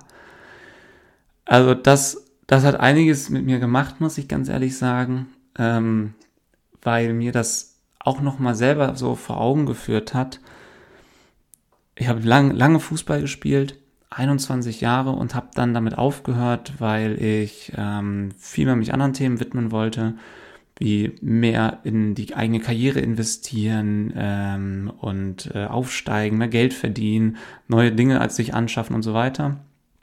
Und habe festgestellt, oder mir die Frage vielmehr gestellt, warum eigentlich? Also warum war mir das damals mehr wert, als etwas zu tun, zwei, dreimal die Woche, was mir immer Freude bereitet hat. Warum war mir das in diesem Moment eigentlich mehr wert? Und ich bin zu der Antwort gekommen, es war gar nicht mir persönlich mehr wert, sondern ich war der Meinung in diesen Momenten, dass es cooler wäre, gesellschaftlich angesehener wäre, wenn ich mehr von diesen Dingen wie Karriere, Geld, Materielles anhäufen würde. Ja, ich habe gemerkt, dieser gesellschaftliche Lärm, der hat einfach mein oder das, was mir Freude macht, unterdrückt. Und ich habe einfach geglaubt, es wäre jetzt viel wichtiger, meine Ressourcen in diese Dinge reinzugeben, ja. Und das ist mir dabei nochmal so krass klar geworden, weil ich auch äh, erstens bei den Kids gesehen habe, wie viel Spaß haben die eigentlich, wenn die einfach nur einen Ball am Fuß haben oder wenn die einfach nur Fangen spielen es braucht gar nichts. Die brauchen nichts und haben so viel Spaß im Leben. Ähm, und ähm, ich auch manchmal ein bisschen selber mitgekickt habe dann, weil ich einfach, ich habe einfach Bock drauf gekriegt, ja. Also wenn du Fußballer bist und du trainierst dann und siehst dann, die spielen hier und dann kommt da ein geiler Spielzug bei rum und du denkst so, oh, das sah jetzt so geil aus. Äh, krass. Und ich habe da auch Bock drauf. Ich will jetzt auch wieder mal hinterm Ball treten, habe dann ja auch manchmal ein bisschen mitgekickt. Ey, das hat so einen Spaß gemacht. Ne? Ich muss sagen, ich war immer so schnell aus der Puste. Äh, das, das, das war schon krass, aber es ist halt eine Trainingssache. Aber es hat mich mit so viel Freude erfüllt. Und es ist einfach so, so einfach. Und das habe ich von diesen Kindern dort gelernt. Es braucht nicht viel, um wahre Freude zu empfinden. Und warum verbieten wir uns manchmal einfach die Dinge zu tun, die uns Spaß machen, die uns Freude bereiten? Warum tun wir das? Und ich bin zu der Antwort gekommen, für mich war es auf jeden Fall der ganze gesellschaftliche Lärm drumherum, was man alles machen muss, wie man sein Leben zu leben hat, wie das auszusehen hat, was man mit wie vielen Jahren erreicht haben muss und wann man, äh, wann man erfolgreich ist. Und ich habe festgestellt, nee, meine Erfolgsdefinition sieht ganz anders aus. Also das ist nicht meine Definition von Erfolg und ich habe davon ja auch schon in vergangenen Folgen gesprochen, aber in diesen Momenten dort, weil du kommst so aus dem Training, äh, kommst von dem Training dann nach Hause ins Hostel, du tauschst dich dann mit den anderen Volunteers aus, wie war eigentlich dein Tag, äh, berichtest von deinen Erlebnissen, die anderen berichten von ihren Erlebnissen, das erweitert auch deinen Horizont ja auch nochmal so krass, weil die ja auch in ihren Projekten auch so krasse Dinge einfach teilweise erlebt haben, ne? Das ist unfassbar. Und dann gehst du mit diesen Erlebnissen, mit, mit, mit diesen Erkenntnissen, gehst du hoch auf dein Zimmer und dann fängst du an, drüber nachzudenken. Dann fängst du an zu journalen, schreibst die Dinge nieder und du, du stellst selber fest, so, boah, krass, ich habe ich hab da zwar schon immer drüber gesprochen und auch in den Podcast-Folgen davon berichtet, aber das hier nochmal so zu erleben und nochmal so wirklich den Spiegel vorgezeigt zu bekommen und gesagt zu bekommen, ey, was macht dir denn wirklich Freude? Ist es wirklich das, was du dachtest? Das fand ich krass. Also das war wirklich nochmal was anderes und für diese Erfahrung, also da bin ich total dankbar für. Und das habe ich wirklich von den, von den Kids und von den Menschen dort vor Ort ähm, echt nochmal gelernt, ja. Und am Ende, ich muss auch sagen, es ist mir total schwer gefallen, ähm, dann Abschied zu nehmen, als die vier Wochen um waren und die vier Wochen sind so schnell umgegangen, ja. Ähm, also wirklich, es war, lag natürlich auch daran, dass du jeden Tag was zu tun hattest. Du hattest ja relativ wenig Leerlauf. Ähm, und trotzdem ist die Zeit einfach nur gerannt. Also das war wirklich unfassbar. Und ich muss sagen, zum einen war es natürlich für mich krass, sich dann von den Kids zu verabschieden. Und zum anderen ähm, war es dann aber auch so, ähm, mich von den ganzen Volunteers, die ich dort kennengelernt habe, mit denen ich auch so viel Zeit verbracht habe, mich auch von denen zu verabschieden, weil ich habe gemerkt, gerade wenn du so etwas machst, Freiwilligenarbeit, wenn du gemeinsam an Projekten arbeitest und versuchst da was zu bewirken, du kreierst so schnell gemeinsame Erlebnisse, die dich einfach mit den anderen Menschen verbinden, dass es sich wirklich, als ich im Auto saß, letzte Woche, genau heute vor einer Woche, ich nehme die Podcast-Folge hier am Samstag auf, vor einer Woche bin ich ja zurückgeflogen, als ich im Auto saß auf dem Weg vom Hostel zum Flughafen. Es hat sich für mich angefühlt wie Liebeskummer. Ohne Witz, ich habe mich von den Volunteers, also von den Kids, einen Tag vorher schon verabschiedet. Das war schon nicht ganz so leicht, muss ich gestehen. Äh, und dann am nächsten Tag war es dann so gefühlt offizieller Abschied von den Volunteers. Das ist mir total schwer gefallen. Ähm, und als ich dann im Auto saß alleine, ich wollte mich eigentlich mit dem Fahrer unterhalten, habe ich nicht hinbekommen, weil ich habe wirklich eine Träne nach der anderen geweint, weil ich so dachte, boah, krass, die Zeit ist schon vorbei und es war einfach so eine tolle, unvergessliche Zeit mit so vielen Erlebnissen, die ich, die, die, die mich jetzt prägen werden und die ich nie vergessen werde und von denen ich immer in Zukunft erzählen werde. Das hat schon, das hat schon nochmal was mit mir gemacht. Also muss ich ganz ehrlich sagen, und jetzt auch, wo ich drüber spreche, fällt mir das gar nicht so leicht, ähm, weil, ja, weil, weil, weil es so eine coole Zeit war, auch wenn es nur vier Wochen waren. Ja, manche sind ja wirklich monatelang unterwegs. Für mich waren es nur vier Wochen. Aber es war wirklich eine Zeit, die mein Leben, da bin ich mir jetzt schon sicher, auf jeden Fall auf eine gewisse Art und Weise prägen wird. Und alle Menschen, die ich dort getroffen habe, alle Begegnungen, die ich dort gemacht habe, die werden auch mein Leben auf irgendeine Art und Weise prägen. Und wenn es nur kleine Effekte sind, aber am Ende sind es ja die kleinen Dinge, die den Anstoß geben und man weiß halt nie, was am Ende des Tages dann daraus wird, ganz genau.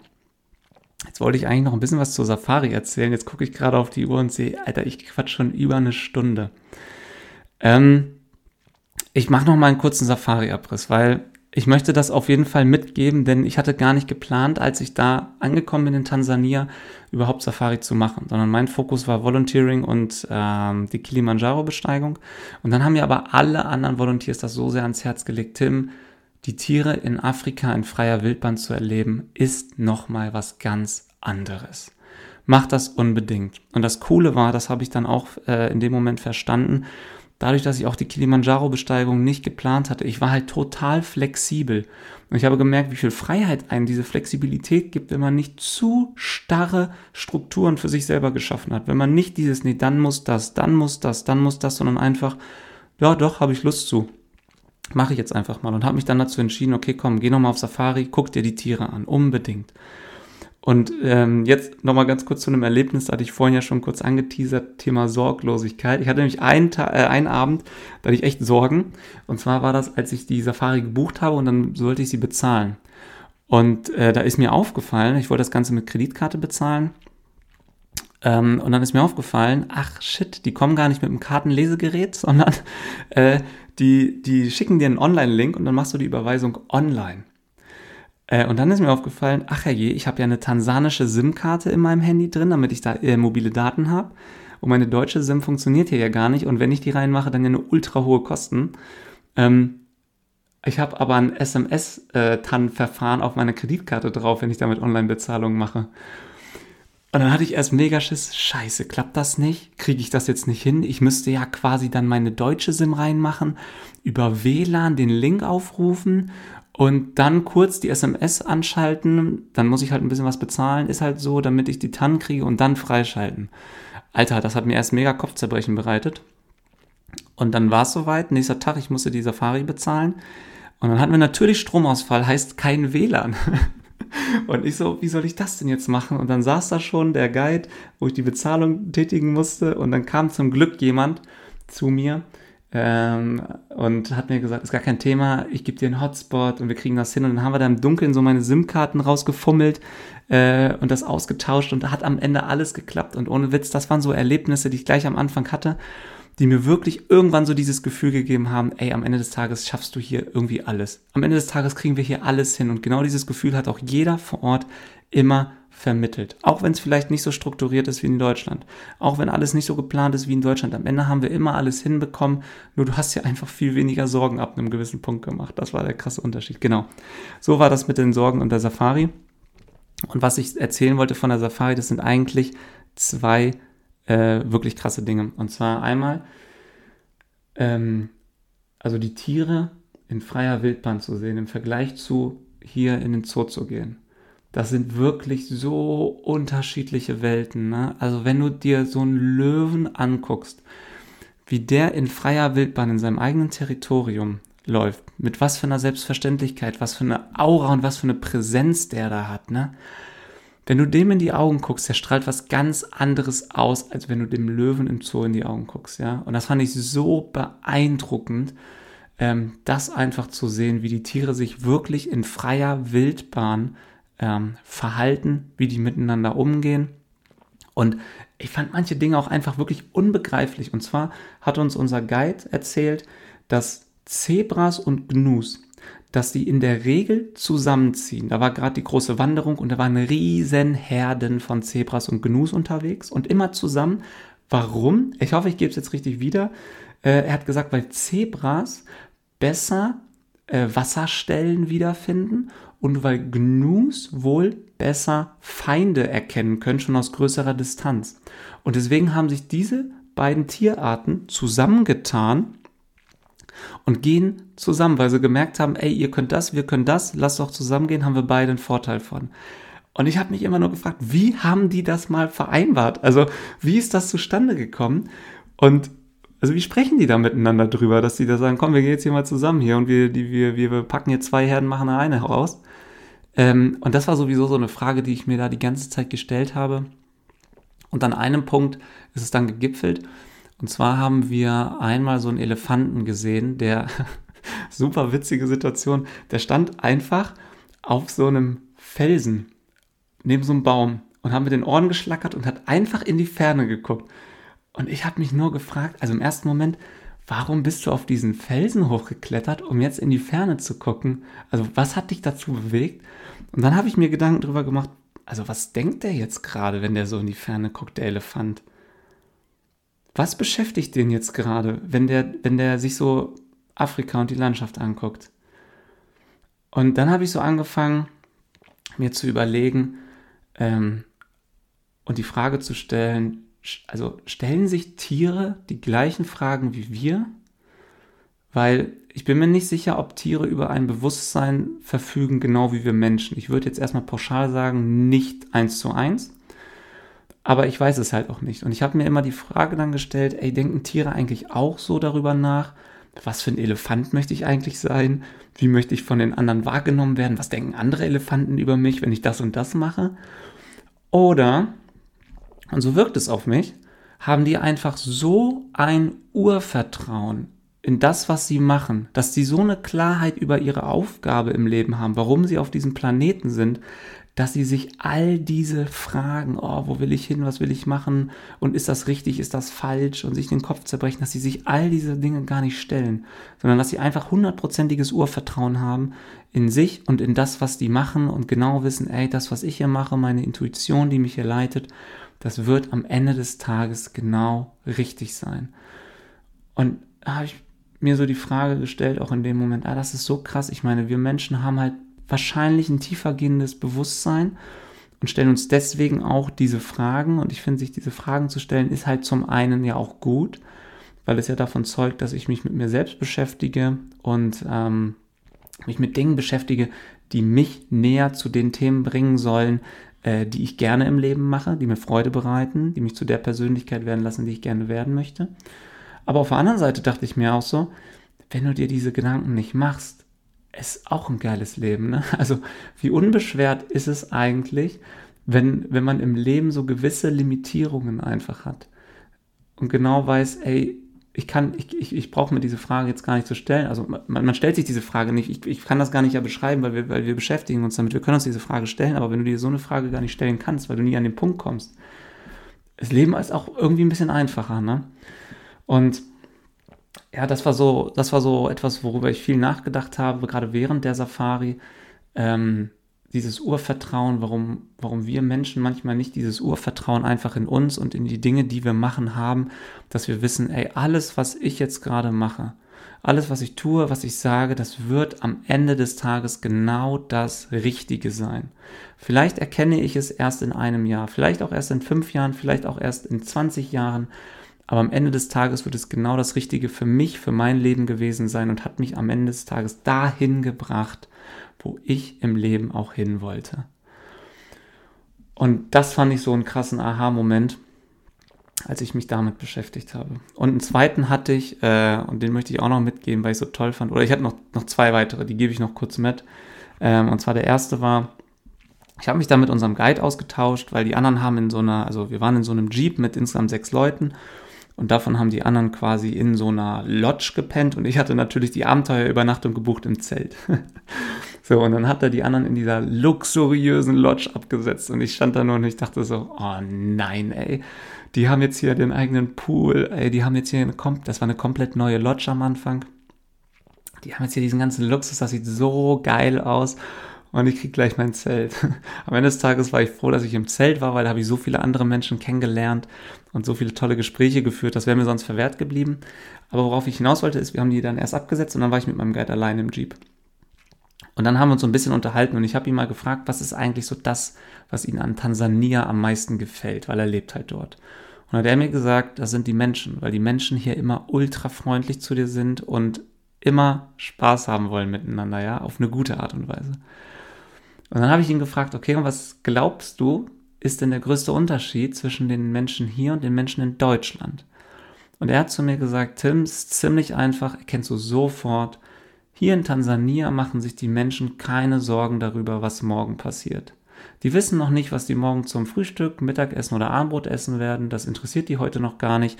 Die interessiert jetzt quasi, was ist jetzt gerade in diesem Moment.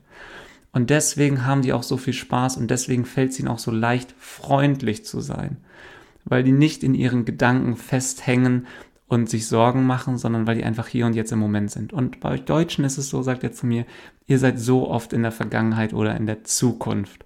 Und das verhindert bei euch, dass ihr wirklich in diesem Moment seid, dass ihr diesen Moment spürt und einfach diese, diese Leichtigkeit, diese Sorglosigkeit empfinden könnt, weil ihr seid mit dem Kopf schon bei all den Dingen, die morgen anstehen. Was will ich morgen machen? Was will ich morgen essen?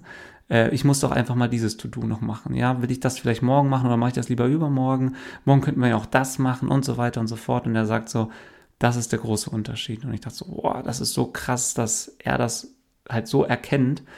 Und ich war auch dankbar, dass er es so mit mir geteilt hat weil mir das nochmal genau das gezeigt hat. Natürlich weiß, weiß man das. Nur ich habe verstanden, Wissen bringt einem halt gar nichts, wenn man es nicht anwendet. Dann ist es halt eine unnütze Gehirnkapazität, die man halt für, für, für etwas verwendet, was einem im Leben nichts bringt. Das heißt, nur Wissen reicht nicht, wir müssen Wissen anwenden. Ansonsten können wir es eigentlich auch wieder löschen.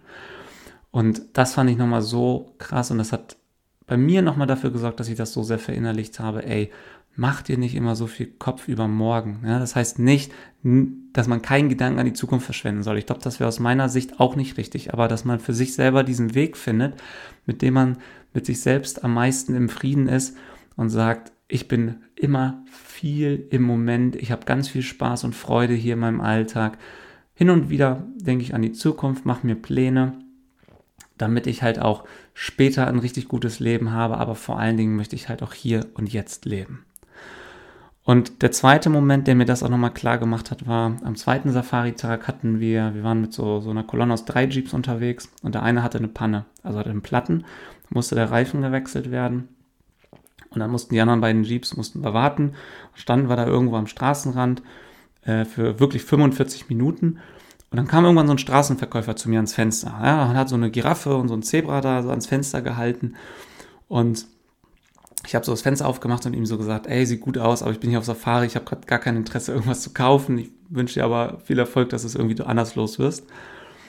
Und dann hat er angefangen, sich mit mir zu unterhalten. Und ich muss gestehen, am Anfang hatte ich noch so diese, diese Bedenken von wegen, okay, der will jetzt mit, nett zu mir sein, der will mir jetzt ähm, der will sich mit mir einfach nur so ein bisschen äh, unterhalten, dass ich so eine, so eine, so eine Bindung zu ihm aufbaue und dann denke ich, ich muss was kaufen. Und während des Gesprächs habe ich aber gemerkt, dass das einfach nur ein super interessierter Mensch war. Also sein Name war äh, Samon und wir haben uns dann wirklich, ich würde sagen, Samon war so Anfang 50, wir haben uns dann 45 Minuten durchgängig richtig angeregt unterhalten und der hat sich so interessiert für so viele Themen. Der hat mir erzählt, ey Tim, wie macht ihr das in Deutschland mit dem Thema Nachhaltigkeit? Weil bei uns ist es halt immer so, sind es so zwei Seiten der Medaille. Zum einen, wenn ich euch hier mit den Jeeps sehe, jeden Tag fahren über 1000 Jeeps in die Safari und finanzieren hier das Leben von so vielen Menschen vor Ort. Zum anderen pumpen wir mit diesen Jeeps so viel Abgase in die Umwelt und schaden hier mit unserer schönen Natur, wie wir sie hier haben. Wie löst ihr diese Themen? Wie hat sich äh, euer Leben seit Corona verändert? Wie ist der Arbeitsmarkt bei euch? Was ist dieses Homeoffice-Thema und so weiter und so fort? Ey, und das war so ein nettes, angenehmes Gespräch. Und der hat überhaupt nicht mehr versucht, irgendwas zu verkaufen. Der Rest des Gesprächs nicht mehr, sondern der wollte einfach nur eine coole Zeit haben. Und hier würde jeder im ersten Moment denken, hä, du musst doch jetzt versuchen, da den anderen was zu verkaufen. Da sitzen noch fünf andere Leute. Wenn der erste sagt, er will nichts, dann verkauft den anderen fünf gefälligst was. Und er hat gesagt so, ja, nö, wenn ich jetzt nichts verkaufe, ist das dann halt so. Aber dann habe ich hier ein cooles Gespräch, einen coolen Austausch gehabt mit jemandem, mit dem ich mich nicht jeden Tag austauschen kann. Wir haben Erfahrungen miteinander geteilt. Äh, und hat uns dann wirklich alles Gute gewünscht für die Safari, war super freundlich und ich dachte mir so, boah, das ist halt so krass, ne?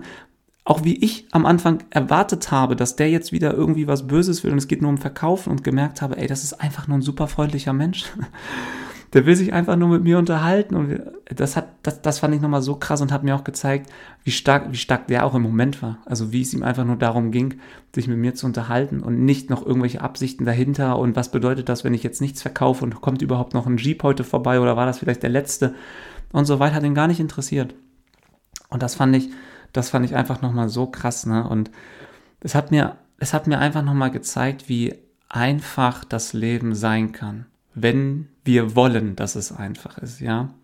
Ich glaube, wir selbst zerdenken uns das Leben manchmal so kompliziert und beschwören Probleme und Herausforderungen herbei, wo eigentlich gar keine sind und sind dann der Meinung, das Leben ist halt so anstrengend, das Leben ist halt so schwierig. Dabei ist es das überhaupt nicht.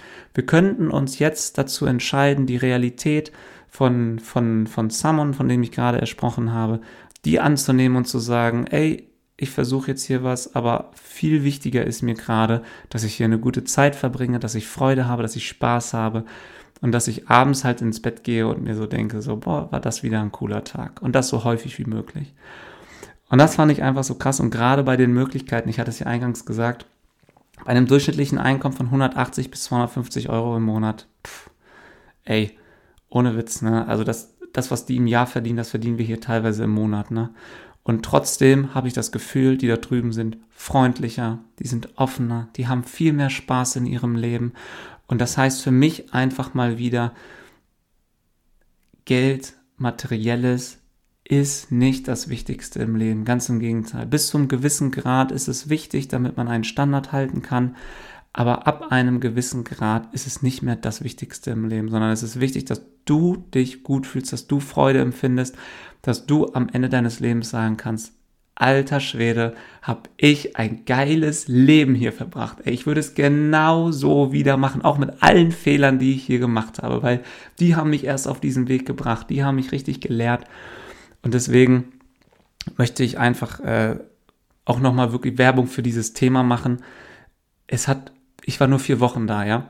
Aber diese vier Wochen haben schon so viel mit mir gemacht. Die haben so viel in mir ausgelöst. Dieses Thema alleine reisen, ja.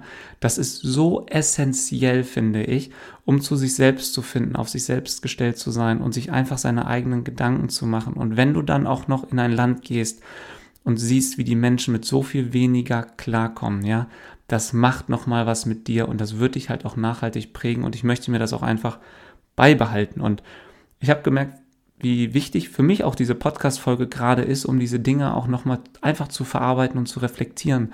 Als ich gerade mein Tagebuch gelesen habe, ist mir das wieder klar geworden, wie wichtig es nach so einem Erlebnis auch ist. Ich habe selber gemerkt, dass ich ein bisschen eindrucksmüde jetzt war die letzten Tage, weil so viel passiert ist in den vier Wochen, ähm, dass man sich dann auch die Zeit nimmt, das zu verarbeiten, was da passiert ist sich Gedanken drüber zu machen, was hat das jetzt für Auswirkungen auf mein Leben in der Zukunft, was möchte ich vielleicht verändern und natürlich sich dann auch mit Menschen darüber auszutauschen und seine Erfahrungen zu teilen, damit vielleicht auch andere diese Erfahrungen machen, äh, machen können oder vielleicht auch einfach nur an deiner Erfahrung partizipieren können. Deswegen, ich mag dafür ganz, ganz große Werbung machen für das Thema Freiwilligenarbeit. Wenn du da mal Lust zu hast, wirklich, liest dich da ein, mach das. Es ist so bereichernd auf so vielen Elementen. Und am Ende des Tages ist es nur wichtig, dass du deine Zeit so verbringst, dass du sie gerne so verbracht hast und dich gerne daran zurückerinnerst. Und ich muss abschließend sagen, für mich war es halt ein mega Abenteuer und ich kann auf gar keinen Fall ausschließen, dass ich äh, nochmal hinfliege. Im Gegenteil, ich hätte sogar große Lust, nochmal da zu sein und nochmal weiterzumachen. Aber natürlich macht sowas jetzt auch viele Türen auf, weil man sich jetzt viele Fragen stellt was gibt es noch da draußen, was ich noch nicht er erlebt oder gesehen habe? So, was möchte ich denn eigentlich noch für Erfahrungen machen in nächster Zeit? Und da muss ich jetzt auch erst noch mal die nächsten äh, Wochen in mich gehen, mit vielen Leuten auch drüber sprechen, damit ich das nach und nach für mich verarbeite und auch Klarheit darüber bekomme, es geht nicht so schnell. Und deswegen ist es auch so, ich wollte ja noch ein bisschen erzählen, wie ging es mir jetzt eigentlich nach meiner Rückkehr. Also erstmal Rückflug und sowas hat alles wunderbar geklappt. Da war ich echt froh drüber, weil zurück will man ja echt wirklich nur noch nach Hause, gerade wenn man so, wie ich erzählt habe, so ein bisschen Herzschmerz hat, weil man ja so viele Menschen dort dann, äh, also ich, ich will nicht sagen zurücklässt. Ich bin ja derjenige, der geht. Ähm, aber ähm, das ist mir echt nicht leicht gefallen und das habe ich auch total unterschätzt wie stark mich das geprägt hat und auch vor allen Dingen, wie ich mich dort gefühlt habe die ganze Zeit. Ja, dieses Gefühl der Sorglosigkeit, völlig selbst sein zu können, niemandem etwas beweisen zu müssen und mich einfach nur den Dingen hingeben zu können, die mir Spaß und Freude bereiten und das jeden Tag. Ähm, das war schon echt cool und ich muss sagen, ich bin allen Beteiligten unendlich dankbar. Also sowohl der Organisation Viva Tansania, verlinke ich dir mal unten in den Show Notes, über die ich das Ganze gebucht habe, als auch meinem Projekt Kukur Pomoya, ähm, bei denen ich war, als auch alle Menschen, alle Volunteers, die ich vor Ort getroffen habe, alle anderen Hotelgäste oder Hostelgäste, die ich dort gesehen habe und alle, die mich begleitet haben, da bin ich so unendlich dankbar dafür. Und wenn du jetzt gerade diesen Podcast hörst, einige davon sind leider auch nicht deutschsprachig, deswegen werden sie vielleicht den Podcast nicht hören und nicht verstehen, aber falls du gerade den Podcast hörst und du gehörst zu dieser Gruppe, möchte ich dir nochmal Danke sagen. Es war eine unfassbar geile Zeit. Ich werde es auf jeden Fall nie vergessen. Und deswegen muss ich auch gestehen, ging es mir jetzt Anfang der Woche. Ich bin letzten Samstag zurückgeflogen, am Sonntag hier in Hannover angekommen. Ging es mir die ersten zwei, drei Tage echt nur so semi-gut, ne? weil du bist einfach aus einer Realität gekommen, wo deine Aufgaben am Tag darin bestanden, Fußballübungen zu überlegen, dann Fußballtraining zu geben. Vielleicht bist du einmal die Woche noch einkaufen gefahren, vielleicht hast du noch mal die Wäsche gewaschen, äh, aber ansonsten waren das so deine Daily, deine, äh, dein Daily Business und über was anderes hast du dir keine Gedanken gemacht. Und hier hast du wieder so viele To-Dos, so viele Dinge, auf die ich Bock habe. Ja, da steht noch so viel an, äh, worüber ich jetzt noch gar nicht so viel erzählen kann, aber äh, da freue ich mich total drauf. Und trotzdem ist es am Anfang erstmal so gewesen, dass ich gesagt habe, boah, da muss ich mich jetzt erstmal wieder dran gewöhnen, dass das Leben hier ganz anders ist. Aber, und das habe ich mir fest vorgenommen, ich möchte mir ganz, ganz viele Dinge davon auf jeden Fall behalten, die ich jetzt hier gerade in diesem Podcast auch als Erkenntnisse gedroppt habe.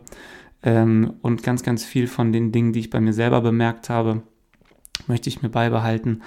Ähm, das wird nicht einfach, das weiß ich auch genau, aber ich finde gerade so, so darüber zu sprechen, das hilft mir total dabei, ähm, das zu verinnerlichen. Und zum anderen, das hat, ich habe am Anfang schon von Michi Schreiber gesprochen gehabt, das hat sie auch mal erzählt in, einem, in einer Podcast-Folge, meine ich. Ähm, und das fand ich so, so bemerkenswert, weil ich habe ja jetzt an diesem Ort in Tansania so ein gewisses Gefühl immer erlebt. Also wie habe ich mich gefühlt? Ähm, wie war ich selber drauf? Wie habe ich mich wahrgenommen? Und Sie hat mal gesagt, und ich kann das zu 100% unterschreiben, als sie das erste Mal im Ausland war, Freiwilligenarbeit gemacht hat, äh, dachte sie, okay, sie muss immer an diesen Ort zurückkehren, damit sie sich so fühlen kann.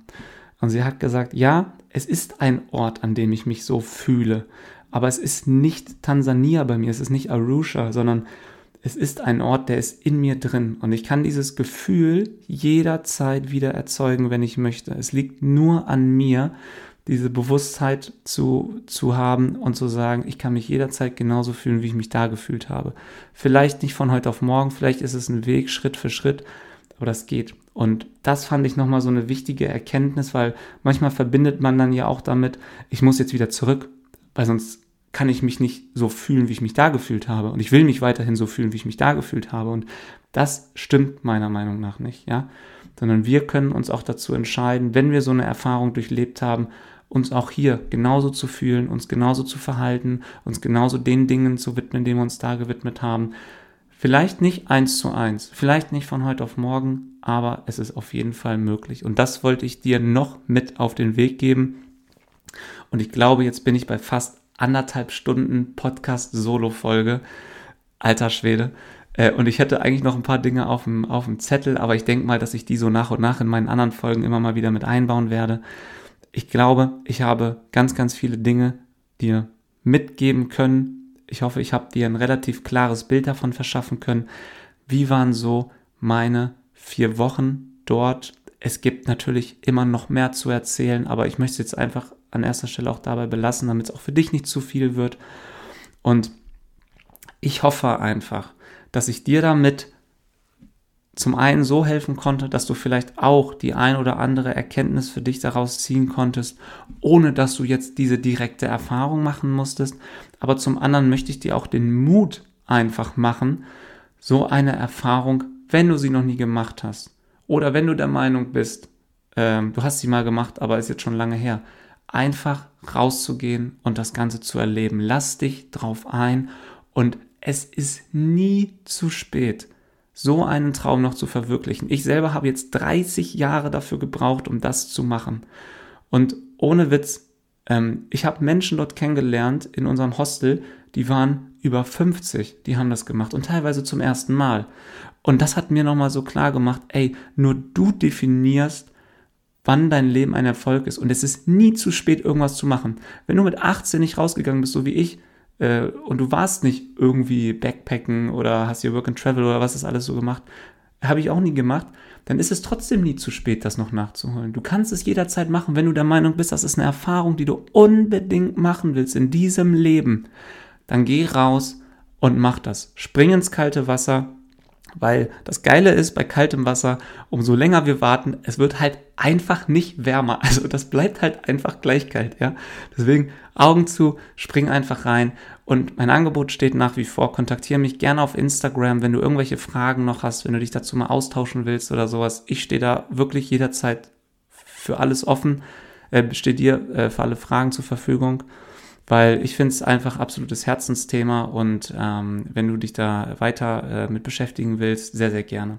Außerdem, falls du jetzt auch das Gefühl bekommen hast, äh, vielleicht nicht, dass du raus musst, aber dass du sagst, Mensch, ich möchte aber trotzdem irgendwie einen Beitrag dazu leisten und wenn es nur ein finanzieller Beitrag ist, Ich packe dir in die Show Notes mal zum einen den Link von dem Projekt, in dem ich war, weil das Projekt lebt komplett von Spenden. Es ist halt eine NGO, eine Non-Governmental Organization.